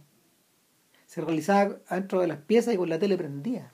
Pa' No, era, no, era horroroso. Y no sé, yo creo que la, yo creo que la vocación de humorista de, de, de Anderson eh, al mismo tiempo se eh, el- no, no oculta, eh, no oculta que por un lado este viejo es un romántico, ¿cachai? Pero por otro lado su visión de las cosas también se puede poner demasiado agria. Eh, y, y es, y es por eso que me gustaría hacia el final discutir las dos escenas finales de, de, de Double Bande y de, y de las canciones del segundo piso. yo la, la, escena final de W es, es que dos escenas finales. Una es la que tiene que ver efectivamente con el sueño del tren. Donde esta, esta, esta, cabra se imagina casada, se sueña casada con el, con el sujeto, con este, con este artista rock, y van en un tren, pero un tren que en el fondo está decorado como si fuera una casa. Es como si fuera un, un, un, un coche casa, ¿cachai? no, no, es que es la casa la que se mueve, definitivamente es la casa. Como es que tú estando adentro, tú decís, ya, bueno, esto está en una pieza. Está en una pieza, pero que se mueve, entonces estaba un tren. Claro, como que de repente empecé a mirar la ventana y empieza a pasar el paisaje. Y dije, ¿qué pasó acá? Estaba un tren, güey. Y claro, y el, el rockero estupendo, como que tocando, su luz. Ahí, y ella, y ella sacándose el vestido de novia. Claro, y a poco menos que haciendo el desayuno, ¿cachai? De felicidad en común. Y de repente este, esta casa, esta casa que es un tren, llega a una estación. Y la gente la está esperando, pero exultante. Claro, entonces, puta, tiene recibimientos de, de, celebridad porque todo el mundo sabe que este rockero se casó con esta chiquilla y todos se juntan para desearle la, la más grande de las felicidades y la más grande de las dichas. Entonces, bueno, tú ves esta cuestión y pensás, bueno, esto es lo que entiende Anderson por la felicidad, o esta es la felicidad, bueno. ¿Qué cosa más rara es la felicidad? Yo creo que, yo creo que es, la mezcla de algo que es completamente eh, fuera de este mundo, o, o, o donde las características, o, o donde el hiperrealismo se exacerba y termina convertido en en una fantasía, tota-, en total fantasía. Claro, y, y, y, además hay algo bien atípico de él, porque al principio la toma desde adentro, de adentro hacia afuera, en algún momento la cámara, ¡pum! Ves de afuera hacia adentro. Hay un, contra, hay un contraplano. Claro, después te ves hacia afuera. Y veis que la casa se empieza a alejar, como en los cuentos del lago. Claro. Mm. O sea, y, y, el efecto es increíble, porque ¿cómo lo hicieron? ¿Cómo hicieron esta weá? La casa se va, pues. Sí, tal cual. Se va.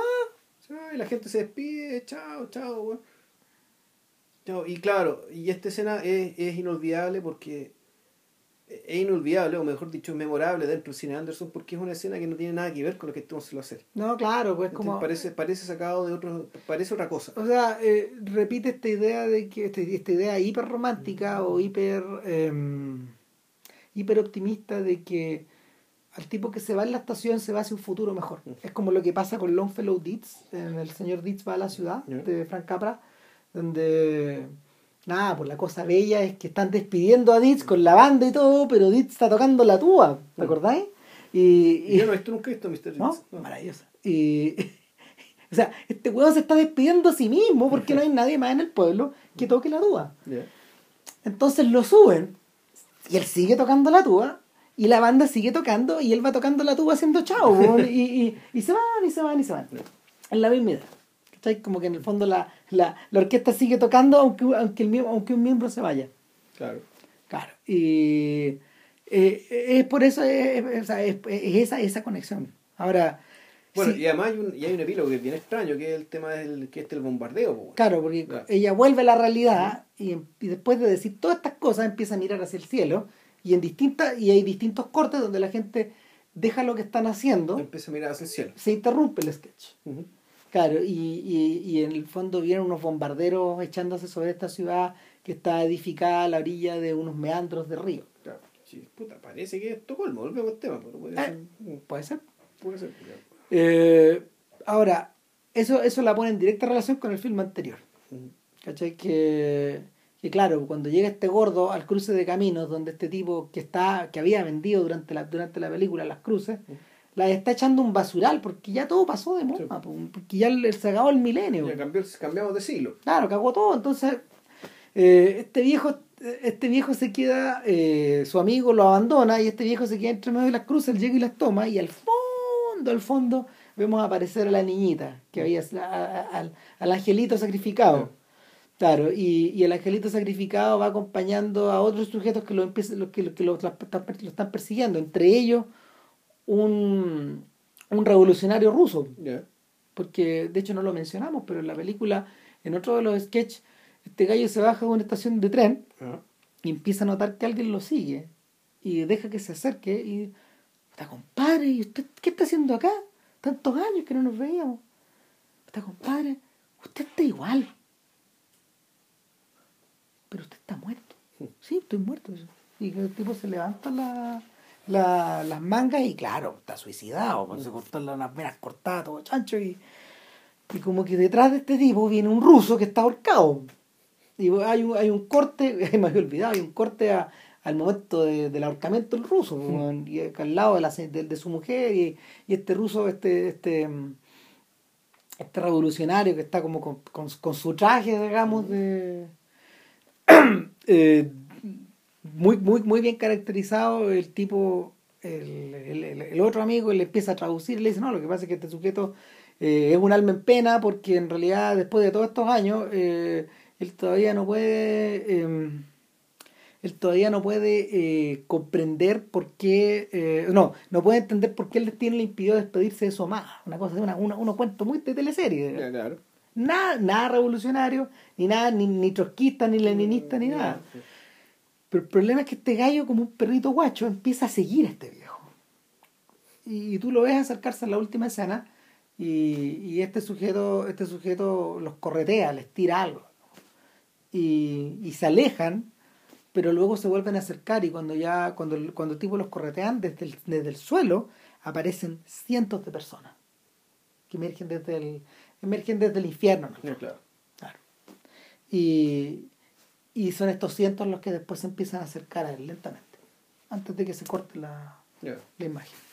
Y claro, eh, volvemos a esta idea de, de, fin de mundo o de mundo de muertos o de, o de almas deambulando en una suerte de purgatorio. Una de ellas, de hecho, es un sujeto que en la tercera película está vestido como un, como un marino, ¿te acordás? Un gallo que anda con un celular, que anda, que anda mirando como al interior de un restaurante permanentemente. Y no, están los tipos con los que se iban No, un marino, creo que ejército de salvación, porque eso tiene una cruz. Ah, tenés razón. Tenéis razón. Claro, entonces este tipo está en una reunión como de negocio y nunca llega nadie. Nunca llega nadie. Ni en la mañana, ni en la noche, ni en la tormenta. Claro, y en la mañana, ponte tú, lo único que sirve su presencia es para darse cuenta como la gordita profesora de flamenco, bueno, es patear por el pololo, bueno, al, que, al, que, al, que, le corría a mano, bueno, mientras bailaba flamenco. Claro. Entonces, eh, y es una gorda que vuelve a aparecer y eh, como buen personaje de Anderson esta no tiene ni siquiera diálogo. No habla, no, no habla. No dice nada. Es que volvemos al tema, sí. O, o la gente habla para decir lo mismo, ¿cachai? O no habla. Claro, o, o, el efecto que ellos obtienen al, tratar de llamar a alguien es usted no tiene mensajes, que le dice la máquina. Esta otra escena que le van a cobrar la plata al, dueño de la tienda, que está en donde le vendieron el producto, que usted ha vendido seis de nuestros productos, tres de nuestros productos, usted tenía seis, pero que hay tres, pues ha vendido los tres, sí, bueno, ¿dónde está el dinero? Es que mi marido no está, tengo que hablar con él. Está al lado. Está al lado, tumbado ahí, tapado. Está, está escondido bajo una frazada. Dile que no quiere hablar con esto. Se van y se meten. No tengo plata, no tengo plata. Váyanse. No, sí. Vuelvo a pensar, sí, cuando vean los comerciales de Anderson, vean estas tres películas, o sea, va, va, la, la imaginería está como, como, como autocontenida. Yo creo que es de estos cineastas que en el fondo eh, su mundo, su mundo interior es tan poderoso que le permite dar y dar vueltas en torno a estas ideas. Es un poco parecido a lo que le ocurre a Lynch. No, no tiene necesidad, salvo que el caso sea muy extraordinario, de ir más allá. Como ocurre con, como ocurre con eh, una historia simple. Claro, bueno, en este caso, o también uno podría decir que ocurre el principio del minimalismo, es decir, repetir repetir, darse vuelta lo mismo de repente cuando, y los grandes cambios se notan mucho, como por ejemplo la mm. escena de la felicidad, la escena de la casa eh, rodando, o esta escena más fallida, más extraña de los, los esclavos negros que son metidos dentro del tambor de dentro del tambor en llamas, ¿cachai? para el entretenimiento de los burgueses, donde tú decís ya donde los donde los donde los galeríos son transformados en música. Claro.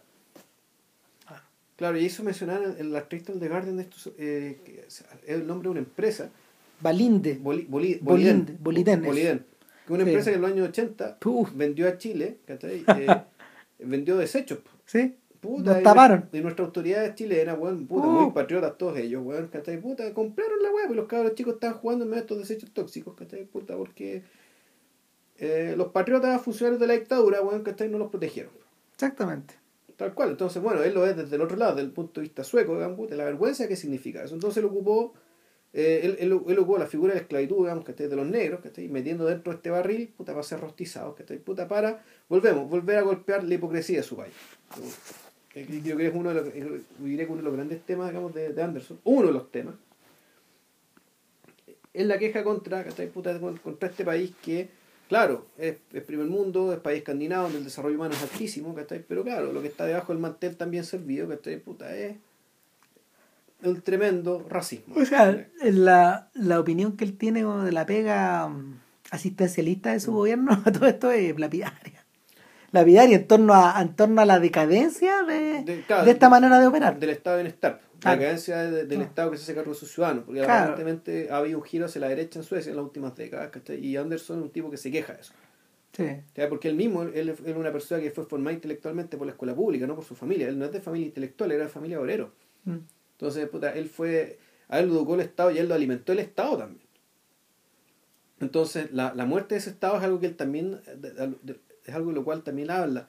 Yo creo ¿Cachai? que, yo creo que la Y, bueno, y el abandono de los personajes en último término, ¿cachai? Yo creo que es un poco el, ese abandono. El abandono de las personas a las cuales el Estado ya no, por las, cuales, por las cuales el Estado ya no se preocupa. o sea no hay comunidad po. Es- es- el único el único momento donde observa- donde observamos a la comunidad es en la pompa. y en la casa en la, en la recepción de la casa Claro, y ahí uno podría pensar, bueno, será un poco, eh, esto es un poco como, no sé, por lo que sentían los ciudadanos soviéticos, la gente de Europa del Este, ¿cachai? Que mal, que mal, claro, pidieron libertad. O sea, y ahí lo obtuvieron, digamos... es que eh, de ahí donde viene la conexión con Underground y con Kusturica y tení- y tení- bueno, y- que Goodbye, Goodbye Lenin, una película que se trata de eso. sí sí ¿cachai? O- o con armas completamente Sí, distintas sí. con puntos de Con referencia otro después, lenguaje, claro. Con- pero también usando el humor, ¿ah? y, y harto. Sí, no. Mm. eh, hasta Benders ha hablado un poco en sus películas de. O sea, toda la parte que toda la parte que hace sentido, por ejemplo, de, de tan lejos, tan cerca, en realidad que es la única que hace sentido, es la que tiene que ver con ese humor sardónico, de lo que ya no funciona, del hacerte cargo, de, de, de, en el fondo eh, integrarte a la sociedad después de que el muro se, se cae. Y, y claro, pues te, te acordáis que este personaje, de lo, de lo poco que nos acordamos, es que este personaje, el, el, el otro personaje del ángel, no es nada romántico, pues es como un, es como un lazarillo. Le pasan Sí. puras, le pasan puras cosas como de, de, picar, de literatura picaresca. Son, son aventuras ridículas. Ese actor sí se llama Otto Sander, ¿no? Ese es Otto Sander, Él es Otto Sander, claro. Ese colorín flacuchento, sí. sí. gran actor. Nada, Ya, eh, Estamos. Estamos por hoy, sí. ¿Qué tenemos para la otra semana? No sabemos. Eh. Ahí veremos. ahí vemos. Pero nada, vean las películas de Anderson. Están las tres pirateables fácilmente, Sí. así que... Y, y, y de verdad, la publicidad que el tipo hace es de primer nivel. Eh, vean también, están, está ahí en Estudio 24, puta, uno busca, no sé, eh, No, y en YouTube hay Roy, unas Roy, Ander- compilaciones. exacto, Roy Anderson Commercials, ¿cachai? O algo así, Sí. y, y aparecen al Claro, tiro. sí, tiene fama el hombre. Sí. Show. Cuídense, chao.